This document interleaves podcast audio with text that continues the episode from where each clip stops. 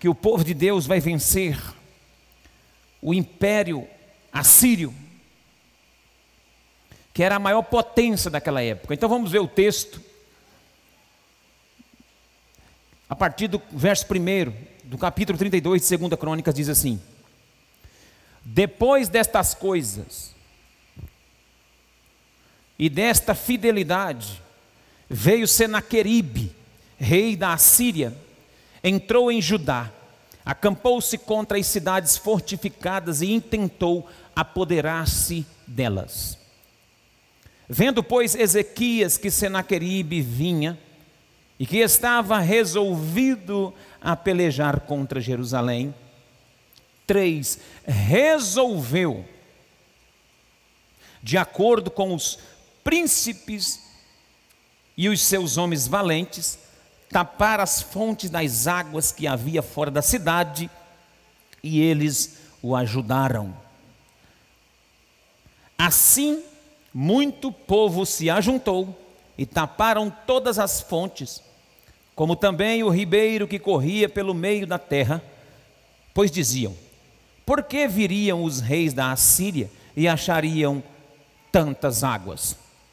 Ele colocou ânimo ele cobrou, recobrou ânimo, restaurou todo o muro quebrado, e sobre ele ergueu torres.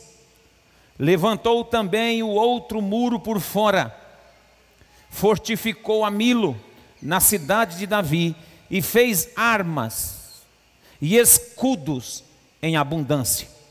Pôs oficiais de guerra sobre o povo reuniu-os na praça da porta da cidade e lhes falou ao coração, dizendo: Sede fortes e corajosos, não temais, e nem vos assusteis por causa do rei da Síria, e nem por causa de toda a multidão que está com ele, porque há um conosco maior do que aquele que está com ele. Quantos podem dizer glória a Deus? Com ele está o braço de carne, mas conosco o Senhor nosso Deus para nos ajudar e para guerrear as nossas guerras. O povo cobrou o ânimo com as palavras de Ezequias, rei de Judá. Diga glória a Deus. Que o Senhor abençoe a sua vida com essa palavra. O texto começa dizendo: depois destas coisas e depois desta fidelidade. Que coisas são essas? Que o texto faz questão de frisar. O verso 1 do capítulo 32 vai dizer: depois destes acontecimentos, depois dessas coisas, que coisas são essas? Ezequias, o rei aqui, que está no nosso texto, ele foi um reformador. Esse aqui é uma espécie de homem conservador. Um homem que respeita a família, que respeita as verdades de Deus.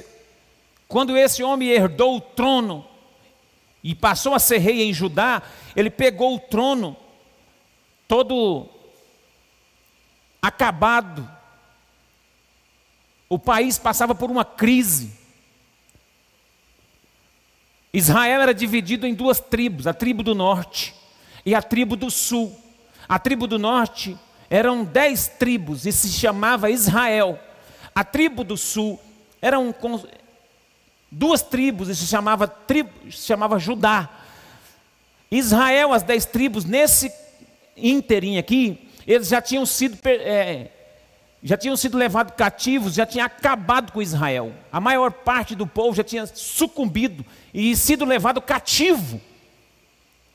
Agora, o rei Senaqueribe, o rei da Síria, a maior potência até então, resolve também sitiar, ajudar. Resolve se levantar contra o rei Ezequias, o rei de Judá. Faltava essa parte do, do, do país para ser tomado todo de uma vez, de uma vez. No começo ele começou a tributar o povo de Judá. O Ezequias até que por um certo tempo pagou o tributo entregou ouro, entregou prata, até os umbrais das portas, o ouro que cobria os umbrais das portas do templo, esse Senaqueribe fez o povo arrancar e entregar para eles. Então eles estavam vivendo debaixo de opressão. Mas o texto vai dizer que Ezequias começa o seu, o seu governo e começa organizando a casa de Deus espiritualmente, derrubando os altos, tirando a idolatria, restaurando o altar. Então, é essas coisas que aconteceram antes. Depois dessas fidelidades, a fidelidade do rei a Deus em querer colocar ordem na casa. E você vai perceber que todas as vezes que um homem de Deus, uma mulher de Deus se levanta para colocar ordem na casa espiritual, o inimigo também se levanta para poder querer destruir. Você vê que toda essa postura de conservadorismo, família tradicional, as pautas religiosas que trazem à tona a vida da família, da cultura. Essa ideia de, de trabalhar esse eixo tem sido muito perseguido no país e no mundo até. Mas no nosso país a gente vê, de, vê isso com muita clarividência, porque alguém se levanta para colocar ordem em algum determinado ambiente ou algum setor, ele é rechaçado, é chamado por alguns nomes. O Ezequias estava sofrendo uma pressão. O rei da Síria queria tomar o restante que havia do país, das terras, e trazer a anarquia. Então ele começou, porque tinha muita força financeira, começou a pressionar o povo. Mas a Bíblia vai dizer que o Ezequias resolveu a encarar. O texto diz isso. Verso 3, acompanha comigo resolveu.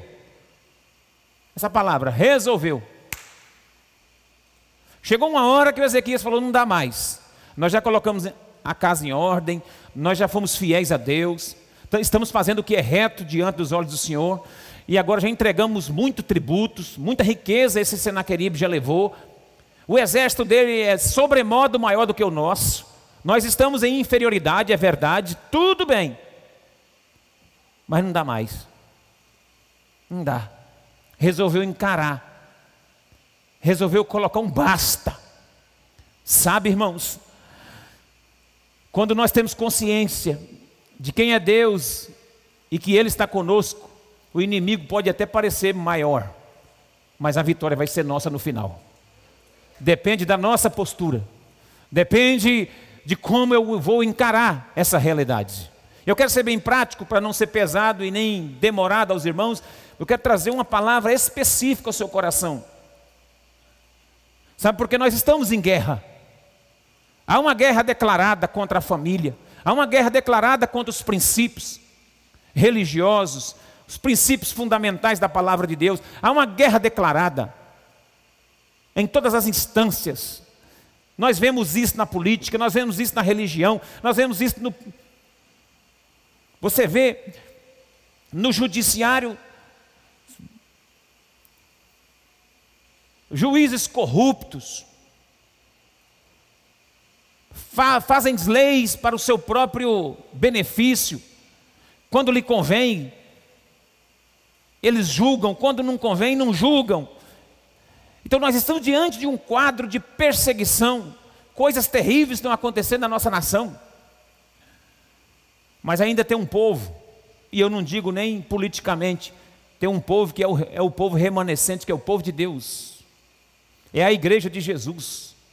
Ela vai se levantar, já está se levantando, no meio de toda a anarquia, de toda a pressão e opressão do inimigo. E esses inimigos às vezes não é apenas espirituais, eles são espirituais no sentido, no sentido das potestades, mas eles agem usando os seus asseclas, usando os seus os líderes perniciosos, malignos aqui na terra. Homens declaradamente demoníacos, diabólicos, se deixam ser usados pela mão de Satanás para tentar afrontar o povo de Deus, mas está se levantando um exército de Deus na terra, está se levantando a igreja, a noiva do Cordeiro, e eu vejo pelos olhos da fé hoje que a igreja do Senhor está se levantando com uma bandeira nas mãos e marchando vitoriosamente. Se você é igreja de Deus na terra, se você faz parte desse exército, levanta a mão ao céu e dê um glória a Deus aí no seu lugar. Resolva. Resolva isso. O homem resolveu. O que é que ele resolveu? Ele resolveu tomar algumas atitudes, porque sabia que o inimigo já vinha vindo mesmo para decidir, e ele disse: então agora é tudo ou nada. É tudo ou nada, meu irmão, na sua vida espiritual. É tudo ou nada na minha vida. Ou eu, dessa vez agora, ou eu me, me envolvo com isso que Deus está falando, ou então eu vou morrer nas mãos dos inimigos. Ou eu declaro 100%, ou eu me envolvo 100% com essa causa, ou eu resolvo no meu coração a ter atitudes assim, ou então eu vou morrer, porque o inimigo vem vindo com fúria, mas maior é o que está conosco. E o Ezequias disse isso, ele tinha convicção disso, então ele resolve. Primeiramente, ele resolve, verso 3, ele resolve tapar as fontes das águas. O texto está bem claro. Resolveu de acordo com os príncipes e os seus homens valentes. Aqui, olhe para mim. Ele, resol, ele resolveu de acordo com os príncipes e os homens valentes. Veja bem, toda liderança tem que saber quem são os príncipes e quem são os valentes que estão ao lado dele. Porque nessa época de guerra, Somente os príncipes e os valentes de Deus que têm coragem. Os outros fogem.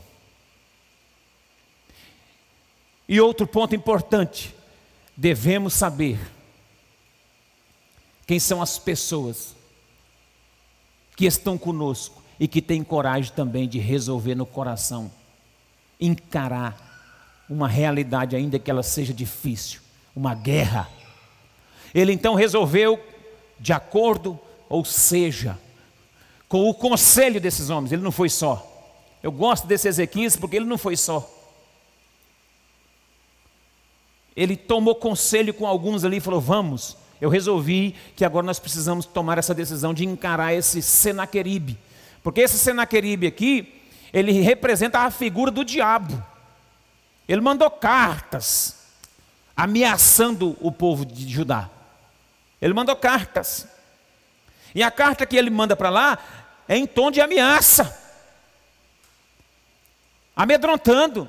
Então é o próprio diabo afrontando o povo de Deus. E ele resolve, chama os príncipes e vão lá e taparam as fontes das águas.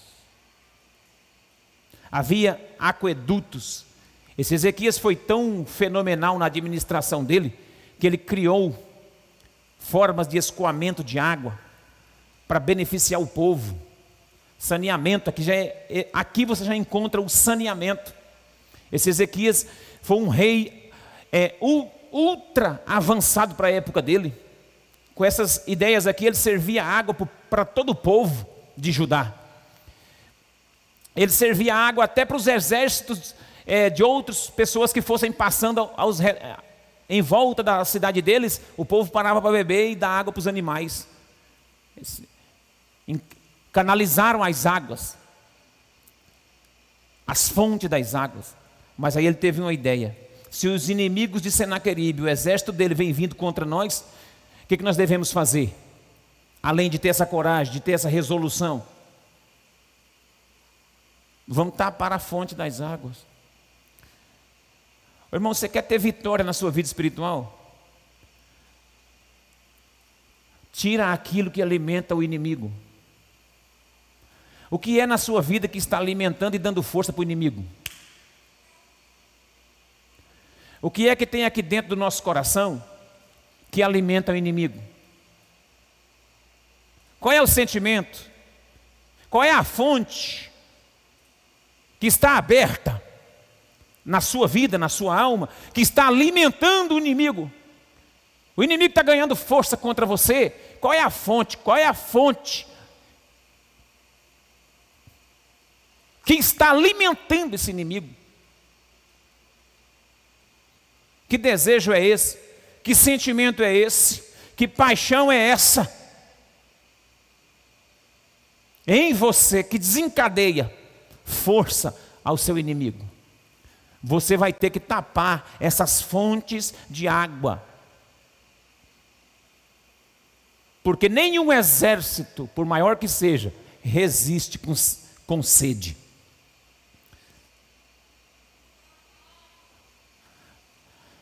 Então você tem que matar, ou seja, começar a vencer o seu inimigo, fazendo ele ficar com sede.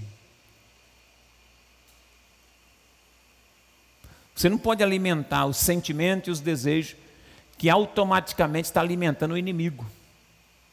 Por isso que você não vence. Tem áreas que você não vence. Tem áreas que eu não venço. Por quê? Porque eu mesmo dou alimento para o inimigo naquela área se eu cortar essas relações aí, se eu tapar essas fontes aí, eu vou minguar. O inimigo vai acabar sucumbindo e não vem mais. Então ele tapa as fontes e isso tem a ver com esse sentimentalismo nosso, com essa fragilidade nossa. Talvez pode ser pecado, alguma área que seja pecado. Talvez não. Talvez pode ser algo que está permitindo que o inimigo se alimente de, de você, mas é algo que nem é pecado necessariamente, mas pode ser um ativismo, essa correria sua, esse jeito seu de agir, querendo conquistar as coisas a todo preço, a todo custo,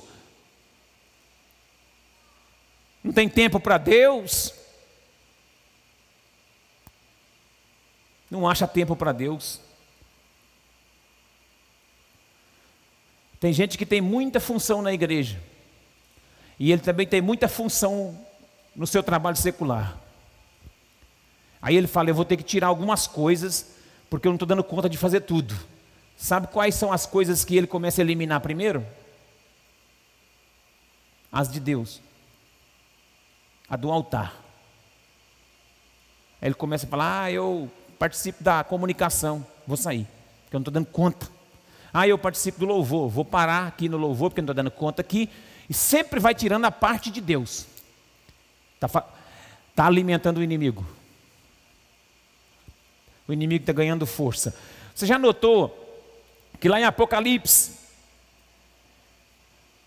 o, o inimigo, ou seja, o anjo que caiu no Gênesis, que estava lá no jardim, a serpente que estava no jardim chega lá no Apocalipse como um dragão.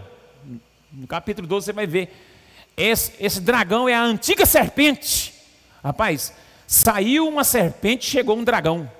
Saiu do Gênesis uma serpente, chegou no Apocalipse um dragão. O que, o que, o que é que fez essa serpente crescer tanto que ela se transformou num dragão? O pecado. Porque a maldição, a maldição sobre a serpente era que ela, ela rastejasse sobre a terra e comesse pó. E nós somos o pó da terra. Nós fazemos parte dessa genética. Nós somos pó. E essa, essa serpente se alimenta do pó. Ela se alimenta daquilo que nós estamos dando para ela. E nós damos tanta comida para ela que chegou um dragãozão lá no Apocalipse, está um dragão lá.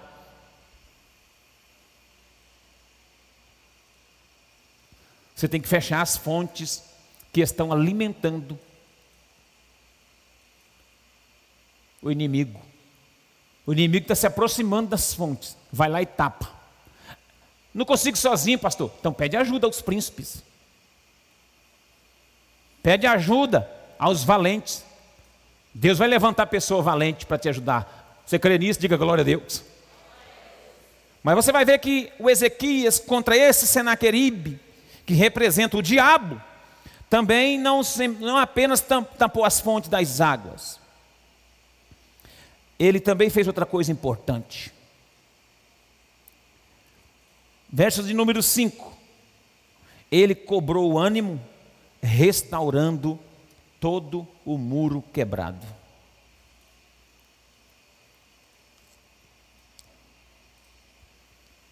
E a restauração dos muros fala, irmão, de brechas que existem na vida das pessoas, existem, existem numa determinada nação. Lá a nação era toda murada, as cidades eram muradas. Essa cidade de Judá, a cidade de Davi, era murada, mas havia brechas. Eles estavam quase sendo levados cativos. Os assírios estavam encurralando eles, estavam rompendo com as muralhas deles aos poucos, quebrando tudo. Eles estavam acuados e com medo, com muito medo.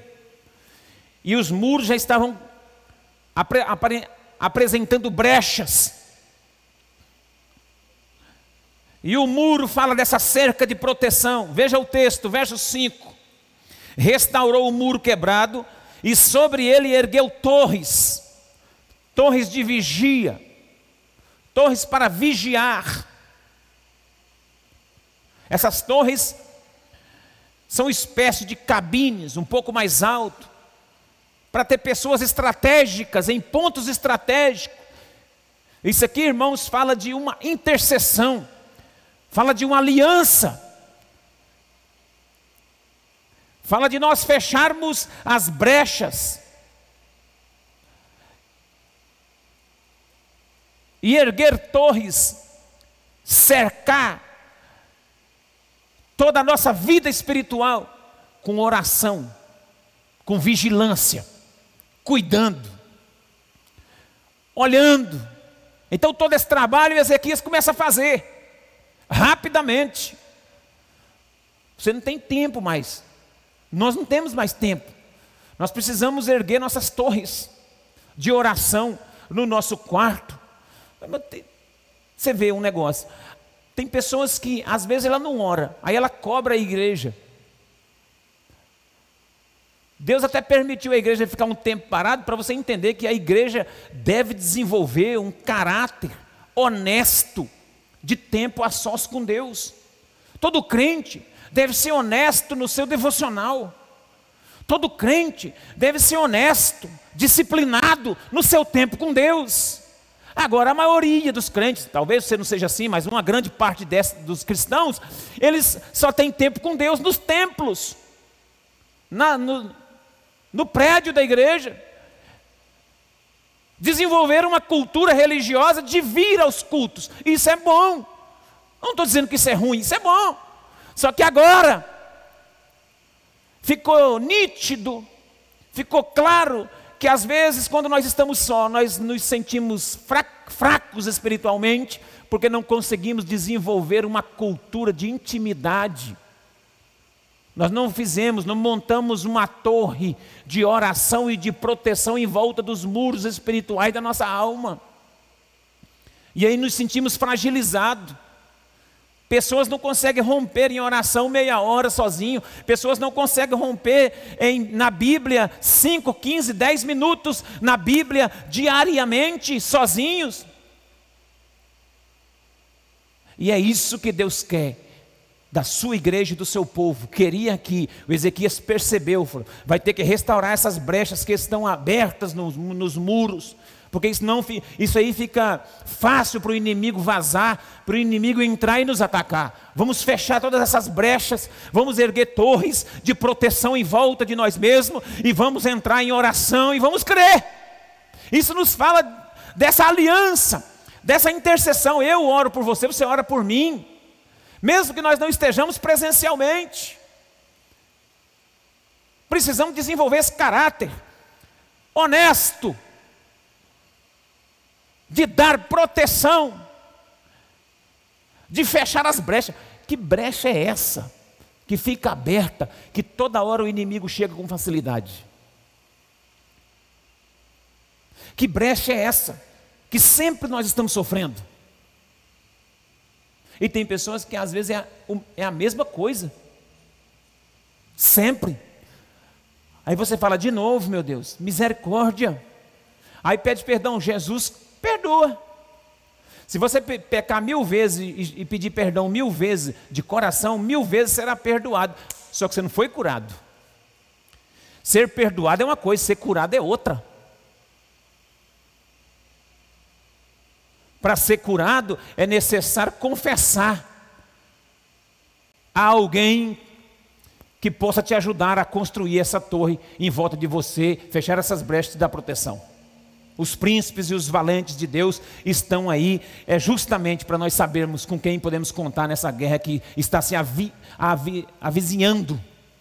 Os inimigos estão por perto. Precisamos disso. Enquanto eu prego, alguém tem que estar por aí, de mãos levantadas. Enquanto você prega, eu devo estar na sua retaguarda. Eita, Senhor, é mesmo. É, irmãos. Ah, pastor, mas eu não fui escalado para estar na intercessão. Ah, mas você só, só intercede quando você é escalado? Então está querendo aparecer. Eu intercedo sem estar escalado. Eu não preciso estar escalado para orar, para fechar brecha de muro. Não.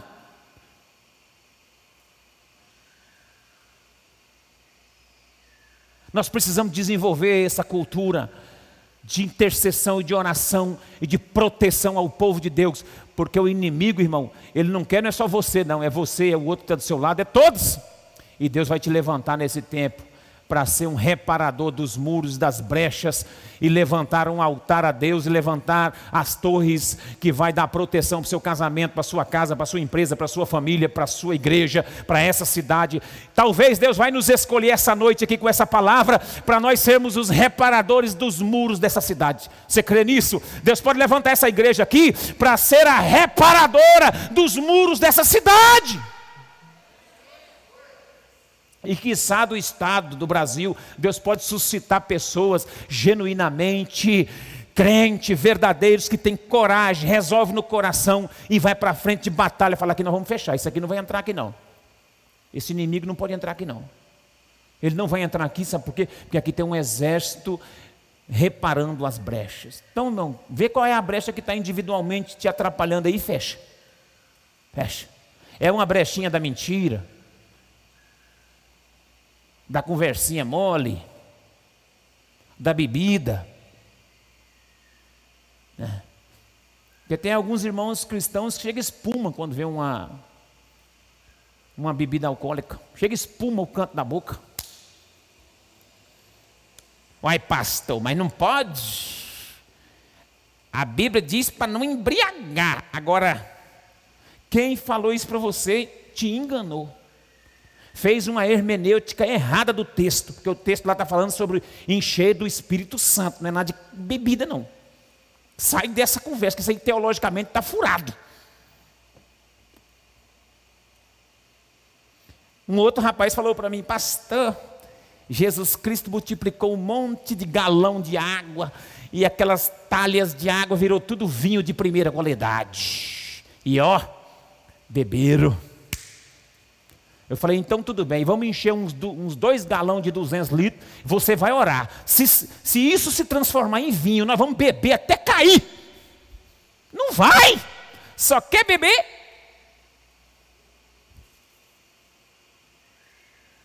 Irmão, seja liberto disso. Seja liberto de, dessas coisas que te prendem ao passado. Seja liberto disso, dessa carnalidade nessas coisas que te prendem. Isso é brecha. Isso é brecha. É brecha. Tem muita coisinha que eu podia falar das brechas aqui. Eu podia parar só aqui e pregar sobre as brechas. Mas não vou para frente nessa não. Não vou não. Mas você sabe a brecha que está te atrapalhando aí. Então fecha. Porque você repara um pedacinho do muro, eu reparo um pedacinho do meu muro, o outro ali também, aquele irmão lá, aquela irmã, e assim nós vamos fechando toda a muralha em volta de nós e dando proteção às nossas casas, à nossa família e a igreja vai se santificando e o inimigo vai sendo derrotado para o louvor da glória de Deus. Posso ouvir um amém da igreja? Restaurou então o muro quebrado, ergueu torres, levantou outro, outro muro por fora. É brincadeira um negócio desse? O texto está dizendo que ele levantou um outro muro por fora colocou um arrimo. Isso aqui é muro de arrimo, irmão. Quem já viu arrimo? É um muro calçando o outro muro.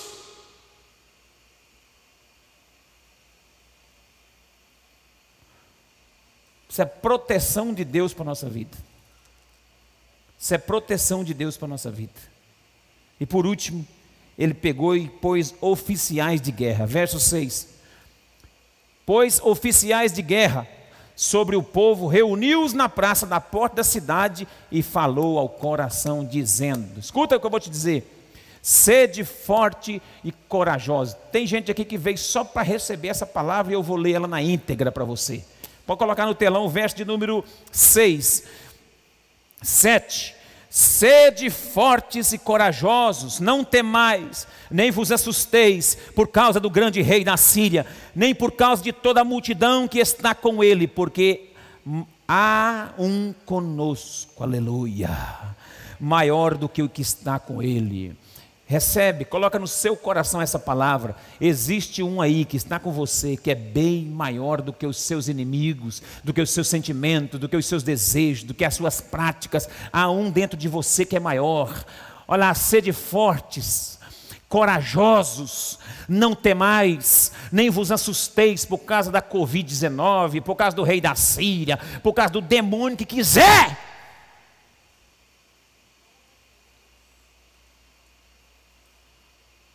Não se assuste. Não se assuste. Por causa de toda a multidão que está com ele, porque um há conosco maior do que o que está com ele. Passa, passa o verso 8. Com ele está o braço de carne. Você tem que entender isso aí, irmão. Que a proposta do diabo no mundo aí, tem gente que tem medo, né? Ah, Jesus vai voltar, não sei o que vai acontecer. Você está em Cristo. O mundo aí, irmão, não te pertence. Pode ter estratégia do diabo para destruir a igreja. Pode ter perseguição política para destruir a igreja. Pode ter avanço de toda essa agenda maquiavélica do diabo para cima da igreja. Só que fica tranquilo. Sabe por quê? O verso 8 está aí, ó. A palavra está aí com esses aí, com ele, com o rei da Síria, com o diabo, com o Senaqueribe, está o braço de carne, mas conosco está o Senhor nosso Deus. Sabe quem te sustenta e quem está te sustentando? Quem é que está te sustentando na pandemia? O Senhor nosso Deus. Tem um ano e meio de pandemia aí, o Senhor não, não cuidou de você, da sua casa, está cuidando ou não está? Tá. Ah, pastor, mas eu perdi parente. Tudo bem, nós perdemos também. Mas o Senhor não perdeu ninguém. Deus não perdeu. O céu não perdeu ninguém. Não houve desfalque no céu.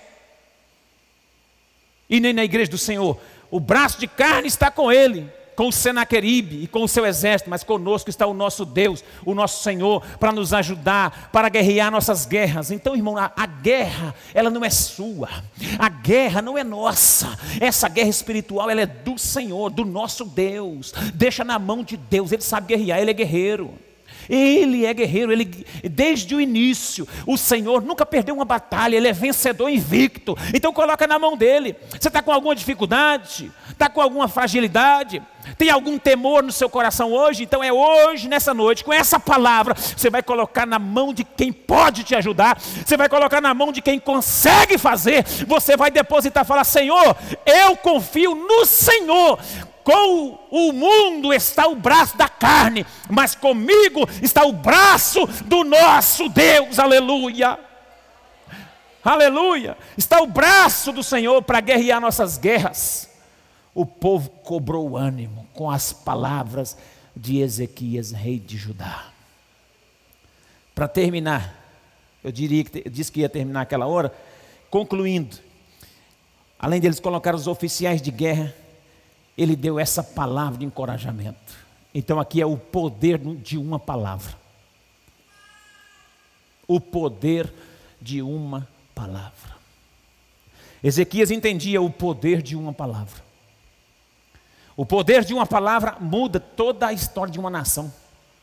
Você vai acompanhar esse texto para frente aí, você vai ver que Deus deu a vitória ao rei Ezequias contra Senaqueribe. Se você continuar lendo, você vai ver que Senaqueribe vai afrontar, mas o Senhor trouxe a vitória para eles. Apenas uma leitura para você, para concluir essa parte. Dá um salto aí no, no, no capítulo 32, verso 21, diz assim: Então o Senhor enviou um anjo que destruiu todos os homens valentes, os chefes e os príncipes do arraial do rei da Síria. E este, com o rosto coberto de vergonha, voltou para sua terra. Tendo ele entrado na casa de seu Deus, os seus próprios filhos ali o mataram à espada. Assim livrou o Senhor a Ezequias e os moradores de Jerusalém das mãos de Senaqueribe, rei da Síria, e das mãos de todos seus inimigos, e lhe deu paz por todos os lados. Muitos traziam presentes a Jerusalém ao Senhor e as coisas preciosíssimas, e Ezequias, rei de Judá, de modo que, depois disto, foi enaltecido à vista de todas as nações. A vitória foi do povo de Deus. E o nome do Senhor será glorificado nessa nação. Vamos ficar de pé?